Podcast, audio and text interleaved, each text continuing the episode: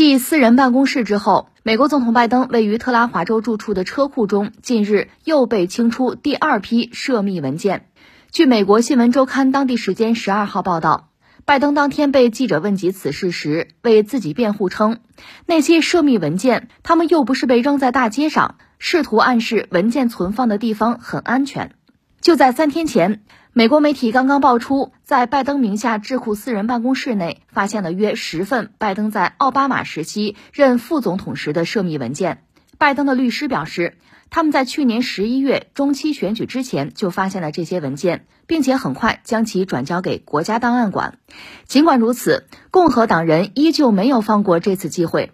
特朗普和新任共和党籍众议院议长麦卡锡等人日前纷纷呼吁相关机构调查拜登。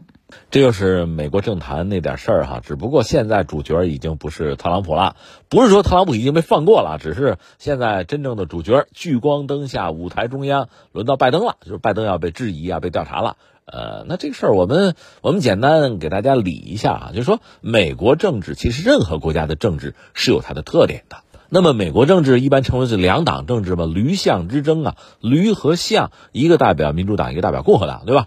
所谓驴象之争。那我们讲，在中期选举，就是去年底中期选举呢，那么共和党已经赢得了在众议院的多数席位，而且议长呢，虽然说难产吧，十五轮投票最后还是选出来，就是这个麦卡锡，这样共和党等于说坐庄了。那么他对现在民主党这个政府，对民主党的这个拜登啊总统，那就形成更加强硬的一个、更加优势的一个地位、一个制约。其实你想也可以想到哈，如果说哈，呃，美国的总统，美国的执政党，比如说共和党，那么共和党如果在众议院也占多数，那大家就是生气相通吧，一波的，对吧？好办啊，互相呼应，互相支持就好办。如果恰恰相反的，你比如说特朗普是共和党，他做美国总统的时候，那民主党恰恰又是在众议院占到多数席位，特别是佩洛西那老太太，民主党哈，他要做了议长，那我就得跟你对着干了，对吧？什么事儿我都别你一下腿，是吧？我给你叫板，给你捣乱嘛，就出现这么一个局面。就是他两党政治吧，呃，是这样。我们只能这样客观的说，就是美国那帮国父就最早设计美国这个政治体制啊，呃，这个时候就架构的时候吧，确实尽了心了，呃，以他们的智慧设计到最好。但是凡事都是这样，就是你设计是一码事，实际是另一码事。两党政治呢，你也不能说一点好处也没有的，相互制约、相互制衡啊，呃，相互监督也算是好处吧。但是麻烦、坏处在哪儿呢？就是你不人心坏了是吧？现在就是相互、相互捣乱、相互拆台。我们现在看到的恰恰是这个局面。那么从宏观、从逻辑上，你别管谁在台上啊，都是这么一个状况。那现在呢，就是拜登民主党还在执政，二零二四年美国总统大选，这不还有一年多的时间吗？那在这个时候。那么，作为共和党，我已经在众议院占了多数席位，我就要给你捣乱，我就要狙击你，影响你，不让你连任。拜登是想连任的，那我就想办法阻止你嘛。另外呢，你看你们在台上，你们在众议院占多数席位的时候，对特朗普那是赶尽杀绝的，对吧？那现在我们也秋后算账啊，一招全在手，对吧？那咱咱好好理一理这事儿吧。我们曾经讲过啊，就是特朗普这个人确实嘴也大，毛病也多，呃，让别人抓住这个小辫子吧，抓住了不少。你随口举几个例子吧，一个是你特朗普家族原来就是商人，对吧？那在这么一个状况下，你说你有没有偷逃税务啊？那查查吧，你把账单交出来啊！我不交，我不交，不交，不交，法律手段查，对吧？这一查估计就能查出事儿了，这是一个问题啊。再一个就通俄门呢。通俄门这个事儿呢，咱咱实话实说，我也不向着特朗普说啊。特朗普主动的跟普京交好，让俄罗斯啊情报系统给帮忙，这也不一定。但是呢，从俄罗斯来讲，一定要在特朗普和希拉里·克林顿之间选一个人，那可能我还是要选特朗普。我更恨、更讨厌或者更忌惮希拉里·克林顿。把他弄下台是最好的，所以也许特朗普是就是天上掉馅饼啊，捡了这个便宜。但是不管了，不管了，既然俄罗斯方面等于说帮了你，那这事儿就说不清。通俄门查吧，所以这是一个方向嘛。更不要说就是总统大选那阵那个国会山的骚乱，那是特朗普你的粉丝、你的死忠粉冲击国会，对吧？那你在里边扮演什么角色啊？你是不是怂恿了，或者说你阻碍这个警力呃去去干涉哈？呃，你干什么了？查吧。就是这些事情都可以查。另外还有就是在海湖庄园，他等于说已经现任总统了吧？把大量机密的，就只属于总统才能阅读的一些一些资料、一些密件带到海湖庄园被抄了，而且你还不说实话，你还不承认啊，你还捣乱，就这些事情，我我这列了四条了吧？任何一条拿出来都够他喝一壶的。那真要有一个牢狱之灾，或者说最终逼你放弃二零二四年参加总统大选，那也是共和党一个算是一个损失吧。那翻回来也是民主党的一个胜利啊。当然，共和党是不是下决心在二零二四年总统大选推特朗普做候选人，这也不一定啊，因为争得很厉害。但是特朗普毕竟是一个对民主党威胁很大的人啊，把他搞掉，搞掉就搞掉，一劳永逸嘛。他年纪也不小了，对吧？呃，这是我们说共和党这边，就是这位特朗普，其实最近这段时间叫危机四伏 啊，这么个状况。但是现在就是有意思，就是又轮到拜登了。拜登身上的料你要是列起来哈，呃，比特朗普其实也不少。我们曾经讲过，他那宝贝儿子就亨特哈，这个就是涉及到呃拜登家族有没有一些就是呃使用公权力啊，要以权谋私，有没有这些问题？而且你想，你总统、副总统这种角色，你要是以权谋私，那是涉及到国家利益、国家间关系的，这是大事儿。对吧？你想想，我普通公众，我想以权谋私，我也没有权啊，对吧？你那权大了，这事儿可得好好说一说。所以这个事情是要查的，而且已经开始了。另外呢，是不是还有一个事儿呢？就是阿富汗问题，就是拜登确实是他下的决心从阿富汗撤军。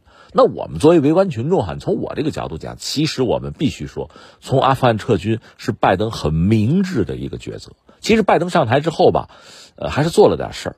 就阶段性的看，他这当总统一个任期不就四年嘛？在这四年，他毕竟做了点事儿，甚至说做了不少事儿。从阿富汗撤军，我认为个人认为是对美国有利的事情。另外，你比如说俄乌战争，大家都知道俄乌战争美国起了非常关键的作用。虽然打架的角色是俄罗斯、乌克兰，我们都知道美国是个什么角色，又消耗俄罗斯，又收割欧洲，它便宜占大了。另外还搞了这个芯片联盟、芯片法案，就是针对中国在高科技领域要脱钩，甚至逼着台积电到美国设厂，这都是拜登干的。所以你要拜登这四年，你要总结一下他的业绩啊，就是加分项还不少。这我们得承认，实事求是嘛。当然是很多事儿你要拉长了时间轴就不一定了。你说俄乌战争未来看啊，对美国真的只有好处没有坏处吗？你要拉长看哈，那不一定啊，战争还没结束呢。另外，你比如说把这个台积电弄到美国去，你就算搞出个美积电来，对美国的芯片霸权真的就全是好处没有坏处吗？短期看肯定是有好处的，而且对我们的半导体是打击，这没问题，我们承认。但是你如果拉长时间轴，后边怎么样那就不好讲。但是那个时候拜登恐怕就不是总统喽啊，在我死后哪管洪水滔天，对吧？那是另一出了。所以我们说，拜登实际上做了不少事儿，但是所有这些事儿吧，就看你怎么看。刚才我们讲，就阿富汗这个事儿哈，呃，美国人从阿富汗撤军，我认为对美国是很重要的。你一脚踩进去二十年，花钱无数啊，你还不赶快拔腿，对吧？你还在里边陷着，那不蠢吗？缺心眼啊！所以总要有人站出来，呃，为美国的利益计下决心撤军。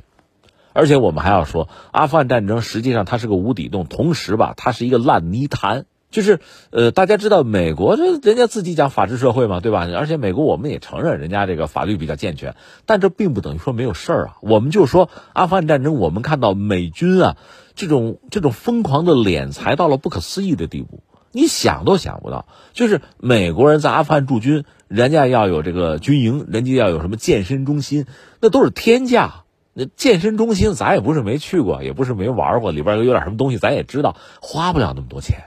那美国人就花了，甚至美国人说什么呢？这个阿富汗的山羊品种不好，所以要从美国想办法，就是引进什么什么种，这又是一大笔钱，就是不可思议的花钱啊！就只要美国人在阿富汗有驻军在那打仗，这个钱花的真的是如流水一般。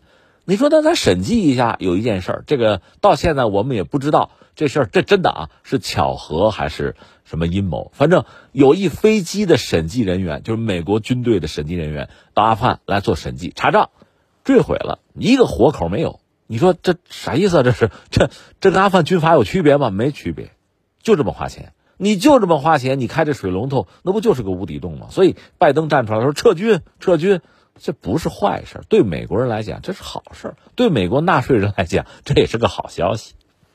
但是很多事情是这样，你不做啊，你不做，那不作为好了。你只要有作为，你一动，那这里边就有毛病啊，就能查呀。你比如说，美国在阿富汗陷了二十年，最后是和谁呢？和自己的敌人塔利班谈判，这也够丢人现眼的。你想，二十年前九幺幺之后，美国反恐是美国主动进军阿富汗，推翻了塔利班政权，把他们赶走了。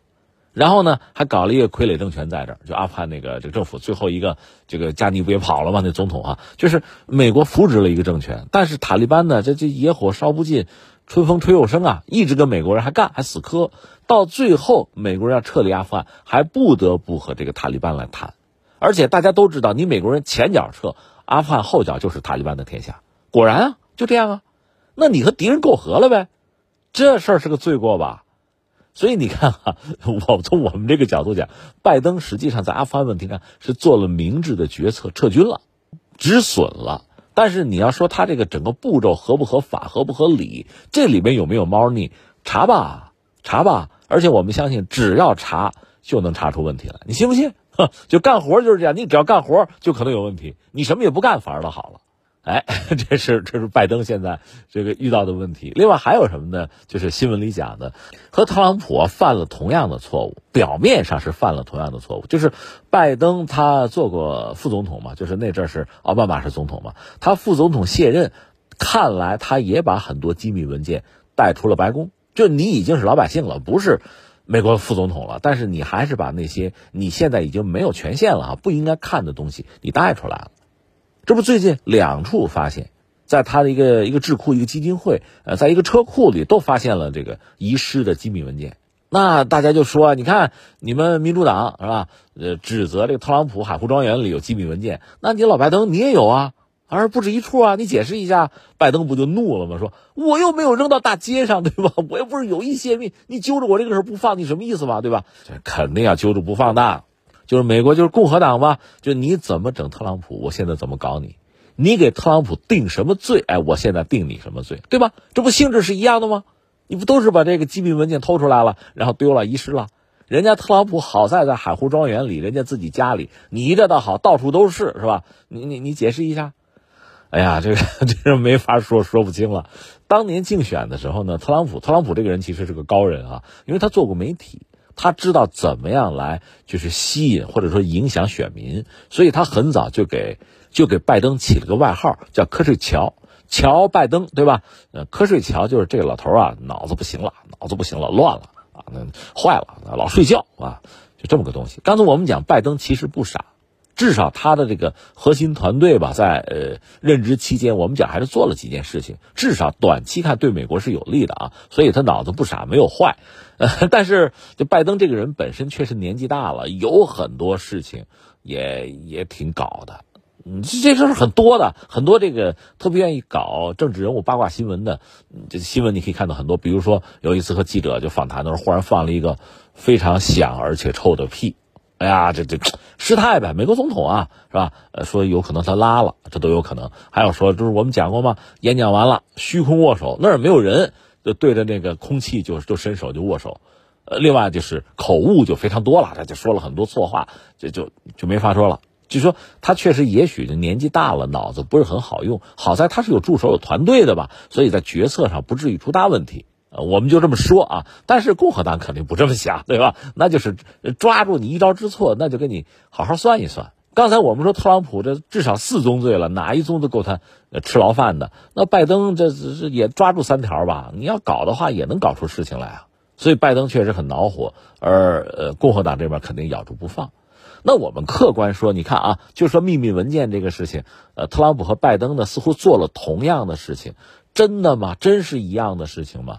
你要说一样，说性质相同，你可以找出一堆理由来。你如果说有差别的话，其实也是有的。其实特朗普的这种主动性似乎更强，有意的，就是把机密文件搬到自己家海湖庄园哈，自己留存起来，可能有一些想法。这他去，而且呃，在就是当情报机构做调查的时候，他还有各种阻挠，这是他。那你要说起来，这个性质是不是更恶劣？而拜登呢？那瞌睡桥嘛，脑子不好用吗？确实可能是随手遗失。